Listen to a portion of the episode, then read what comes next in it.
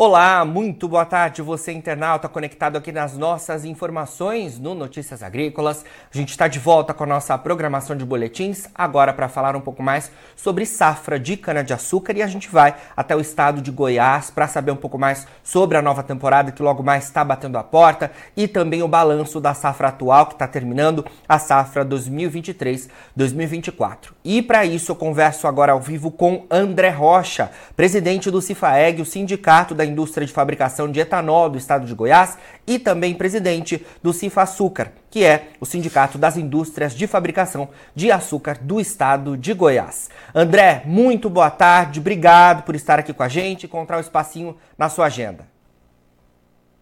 Obrigado, boa tarde, é um prazer estar aí com os nossos ouvintes aqui, com todos os assinantes. Prazer falar com vocês.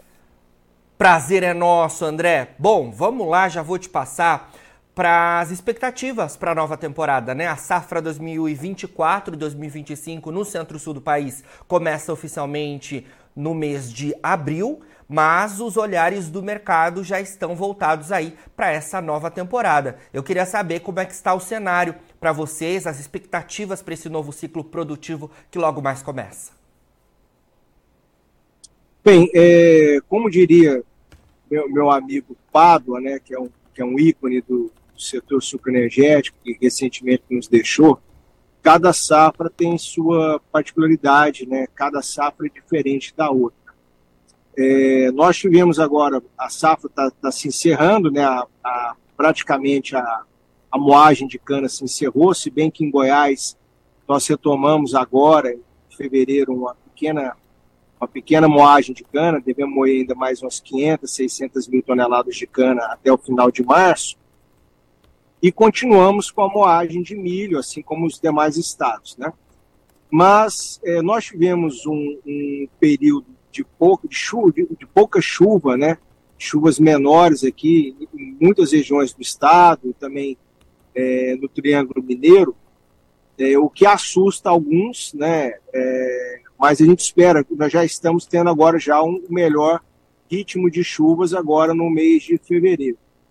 Ah, em termos de área plantada, nós ainda não temos ainda os questionários finalizados, mas eu estimo que nós vamos ter uma área plantada muito similar à safra que se encerrou, que apesar de ter tido uma pequena redução em relação à safra anterior, mas nós estamos terminando com a produção maior. Nós tivemos uma safra recorde aí de 76 milhões de toneladas de cana, né, moídas, Vamos moer um pouco mais, mas não vamos chegar a 77.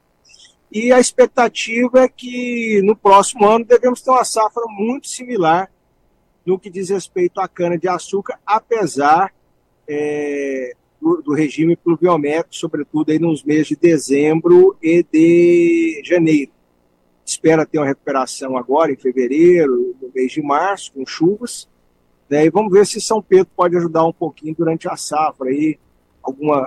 Goiás é muito seco, mas qualquer chuva aí nos meses de junho, julho, início de agosto já ajuda bastante. A gente deve ter, como eu disse, uma safra muito parecida. Eu acredito que o centro-sul, de uma maneira geral, terá uma redução de safra. Né? Nós tivemos uma safra recorde, um período seco que possibilitou toda a moagem, né? não tendo cana pisada, mas eu acredito que, que tem, apesar de ter uma pequena redução aí no centro-sul, nós devemos ter aí um aumento aí, é, da produção de cana no estado de Goiás na próxima safra. E devemos ter também um aumento também na moagem de milho, né, para fabricação de etanol. Nós tivemos aí no ano passado a inauguração de uma planta importante, né, do Grupo São Martinho, na cidade de Quirinópolis. Tivemos aí um aumento na capacidade de moagem do Grupo Cerradinho, na cidade Chapadão do Céu, e temos aí também uma indústrias pequenas aqui, indústrias flex pequenas entrando em operação,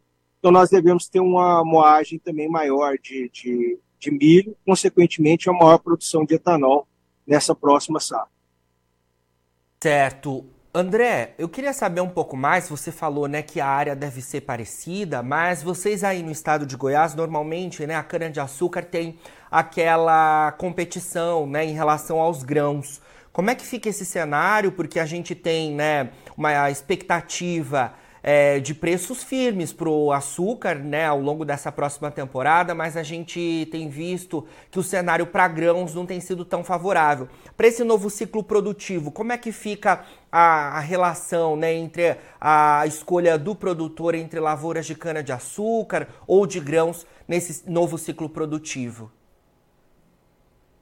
Olha, se nós fizermos uma análise dos últimos 20 anos, nós devemos ter tido três anos onde os grãos, de uma maneira geral, remuneraram melhor do que a cana.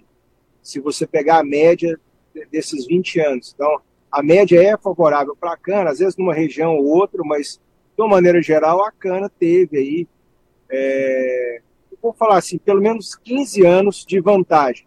Né? Talvez ela, ela possa ter, ter perdido, mas teve aí uns 15 anos de vantagem. E, e eu, eu é, é, considero que o cenário atual aí da, da, dos grãos, né, do preço aí que está soja, o milho, isso acaba favorecendo né, a questão da cana. Né? No, no, ano passado, a gente teve um pequeno recuo na nossa produção, né, mas por que que, o, o que que ocorreu? Desculpa, tivemos um pequeno recuo na, na área plantada de cana. Mas por que isso? Porque estavam fazendo verdadeiras loucuras no arrendo de, de terras para a soja. Né? O custo da produção já estava alto em função de, de, do aumento aí de fertilizantes, defensivos né? e de vários componentes. Alguns em função da guerra Rússia-Ucrânia e outros porque, como a soja estava pagando bem, né, alguns estavam vendendo alguns produtos porque sabia que o sojicultor tinha como pagar. Mas foi, foram feitas algumas loucuras nos preços de, de, de arrendamentos, né, e com a queda do preço aí das commodities, de uma maneira geral, acho que vários aí produtores vão entrar ou estão entrando em dificuldade. E ainda mais também com os prejuízos que eles tiveram também na produtividade em função das, da falta de chuvas aí é, no, no, final do ano passado. Então, acredito que esse cenário, é, para esse ano, não há nenhum problema aí na renovação dos contratos aí, dos arrendamentos de cana. Como disse, nós devemos aí manter aí a mesma área plantada, talvez até aumentar um pouco em relação à safra que está se encerrando agora em março. Certo. Bom, queria falar também, André, um pouco mais com você sobre essa escolha em relação ao mix, né? porque vocês aí no estado de Goiás têm, além da cana-de-açúcar, a possibilidade e algumas plantas já de etanol de milho. Como é que fica esse cenário de produção? Como é que fica o mix para as usinas aí é, do estado de Goiás? Há expectativas de, de produção maior de açúcar ou de etanol? Bem, o, o Centro-Oeste ele tem uma vocação de produzir mais etanol né, normalmente aí em torno de 72 a 75% pelo menos da cana acaba se destinando à produção de etanol, ao contrário do que ocorre em São Paulo, Minas, Paraná, onde mais da metade, ou pelo menos metade da cana é para etanol, né? É, é, desculpa, mais da metade da cana ou metade é para o açúcar e um pouco menos da metade para o etanol ou para o Nordeste, onde majoritariamente se fabrica açúcar. Mas nós estamos vendo, que, como o açúcar remunerou bem mais do que a cana, nós estamos vendo é, algumas empresas construindo né, fábricas de açúcar. Nós devemos aí ter umas cinco fábricas de açúcar é, para essa próxima safra no Centro-Sul. É, duas delas aqui em Goiás e nós temos pelo menos mais uma outra indústria que já começou uma construção de uma fábrica de açúcar que deve ficar para a safra 25, 26. Então, nós devemos aumentar aqui pelo menos umas 300 mil toneladas de açúcar aqui em Goiás, talvez mais. Podemos chegar talvez até 400 mil toneladas de açúcar. Mas vamos continuar sendo bastante alcooleiro, quer dizer, pelo menos 70% da cana é, vai virar etanol, até porque nós, nos últimos anos, é, perdemos aí um pouco de incentivos na produção de anidro, então isso acaba, de certa forma, o, o bom preço do açúcar e essa redução do incentivo leva ao produtor de, de etanol a fazer o açúcar para aqueles que têm a, as fábricas, né? Mas nós vamos continuar também abastecendo muito o mercado com etanol, com o aumento da produção do etanol de milho. Né? Nós temos as maiores indústrias flex de etanol de milho estão aqui em Goiás. Né?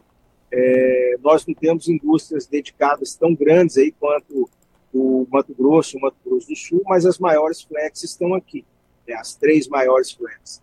É, e aí, com algumas pequenas produções de, de, de, de indústrias menores, flex, de duas indústrias dedicadas pequenas, é, vamos ter esse aumento da produção de etanol. Mas, com certeza, é, o, o, mix, a, quem, quem puder fazer mais açúcar, vai se elevar ao, ao máximo essa produção de açúcar. É, Goiás, com isso, deve é, alcançar novamente a terceira posição na produção de açúcar, perdendo aí apenas para São Paulo e Minas Gerais. Alguma coisa aí acima aí dos 2 milhões e 400 mil toneladas de açúcar. André, para a gente finalizar e ainda em linha com essa questão do etanol, eu queria que você falasse sobre os investimentos que ainda estão por vir no estado de Goiás, né? Nessas usinas de etanol de milho, principalmente, que a gente vê que tem crescido ano após ano, né? Aí no estado e também em toda a região centro-oeste do país, claro, por conta dessa questão logística muito mais facilitada. Bem, é, nós temos a expectativa que o governo de Goiás possa anunciar é, uma melhoria nos nossos incentivos fiscais. É, nós tivemos aí um anúncio de uma equiparação do incentivo fiscal para a produção de hidratado a partir do milho, se equiparando ao Mato Grosso do Sul e com alguns outros benefícios que nós temos, nós, nós ficamos até mais competitivos para produzir o hidratado a partir do milho aqui em Goiás do que os demais estados. Porém, falta a gente equalizar, falta que a gente possa equalizar é, não só o hidratado para a cana, mas o anido para a cana e milho. Se isso ocorrer, nós devemos ter maiores investimentos aqui em Goiás. Infelizmente, nos últimos anos, apesar de nós termos inaugurado a único greenfield de cana né, dos últimos 10 anos foi inaugurada aqui em Goiás, em Aporé, porém é uma usina que já, já havia começado a sua construção e foi paralisada. Mas a gente espera que, sendo mais competitivo para a produção de etanol, nós é, possamos atrair não só investimentos de novas plantas ou de ampliação das plantas existentes, mas que isso ajude a viabilizar investimentos importantes, como, por exemplo, é, em biogás, em biometano, como nós tivemos já no ano passado, um investimento importante né, do Grupo Jales, na cidade de Goianésia. É, esperamos também ter investimentos também de etanol de segunda geração, como estão ocorrendo aí no estado de São Paulo e deve ocorrer agora no Mato Grosso do Sul com o Grupo Raize, né, e outros investimentos. Assim, nós esperamos, nós ainda somos, apesar de termos perdido a terceira, a segunda posição da produção de cana para Minas e a, e a segunda posição na produção do etanol de milho para o Mato Grosso do Sul e a segunda produção do anido para o Mato Grosso, né, nós somos agora terceiro nesses, mas nós continuamos ser o segundo estado em ATR equivalente, por assim dizer. Porque como somos o terceiro na cana e o terceiro no milho, na somatória cana e milho, nós ainda produzimos mais do que o Mato Grosso ou mais do que Minas Gerais, sobretudo etanol. Mas esperamos que as nossas empresas agora possam fazer investimentos, mas precisamos aí de políticas públicas para incentivar esses investimentos aqui em Goiás, se não em outros estados. Perfeito. André, muito obrigado pelas suas informações. Sempre que tiver novidades aí do Cifaeg, chama a gente por aqui, tá bom? Tá, da mesma, mesma forma. Muito obrigado aí pela atenção de vocês, sempre à disposição. Um abraço, bom final de semana. abraço, bom final de semana. E você, internauta, continue ligado. A gente segue com a nossa programação por aqui. Daqui a pouquinho tem mais boletins ao vivo, notícias agrícolas, informação agro relevante e conectada.